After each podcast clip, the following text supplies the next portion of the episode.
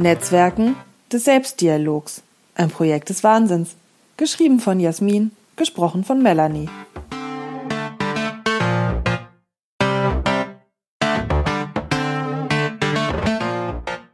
Die liebe Benita Königbauer hatte da eine wunderbare Aktion gestartet.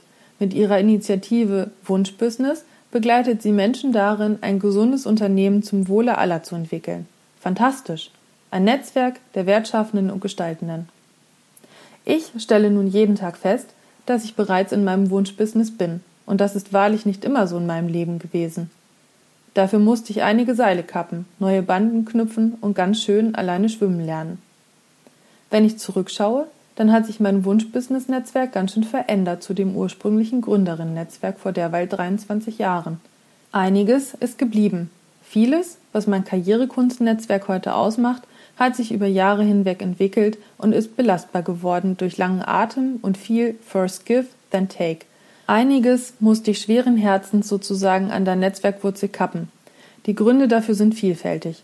Was meine Business-Netzwerkentwicklung aber am stärksten beeinflusst hat, das war die Preispolitik meines Unternehmens. Als Unternehmerin habe ich stets Preise durchgefochten, die meiner Kompetenz und Wirkung entsprachen.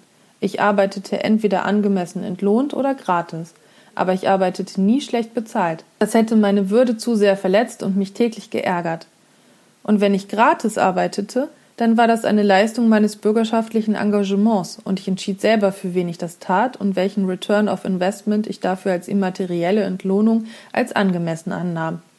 Als Pädagogin hatte ich immer das Ziel, auch Menschen zu erreichen, die noch nicht so viel Geld zur Verfügung haben. Es liegt dem Empowerment ja inne, jemanden zu mehr Ressourcen zu bringen, als er aktuell hat. Das gilt auch für Einkommen. Zum Beispiel wollte ich immer auch Studenten mit meinem Support erreichen, die nun mal nicht alle das Glück haben, von exzellenten und ausgereiften Förderprogrammen erreicht zu werden, damit sie faire Löhne für ihre Leistung erhalten. Viele meiner Coaching-Kolleginnen und Kollegen verstehen nicht, dass ich auch im Open Access veröffentliche oder an Aktionstagen Beratung kostenfrei verlose. Dabei ist es doch so einfach. Jede zufriedene Studentin ist für mich gewissermaßen ein Mosaiksteinchen im großen, universellen Unterstützungsnetzwerk von irgendjemandes Wunschbusiness-Netzwerk. Je mehr ich Free but not for nothing Aktionen anbot, desto stärker wuchsen meine Auftragsbücher. Nicht, weil ich im bezahlten Segment meiner Angebote billiger wurde, sondern weil ich auch aus Solidarität mit Coaching-Kolleginnen und Kollegen um faire Preise am Markt hart gefochten habe.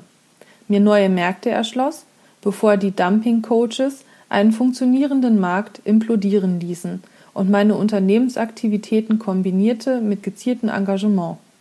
Netzwerkentwicklung hängt eng zusammen mit geteilten Werten und dazu gehören nun mal auch finanzielle Werte und Ressourcen.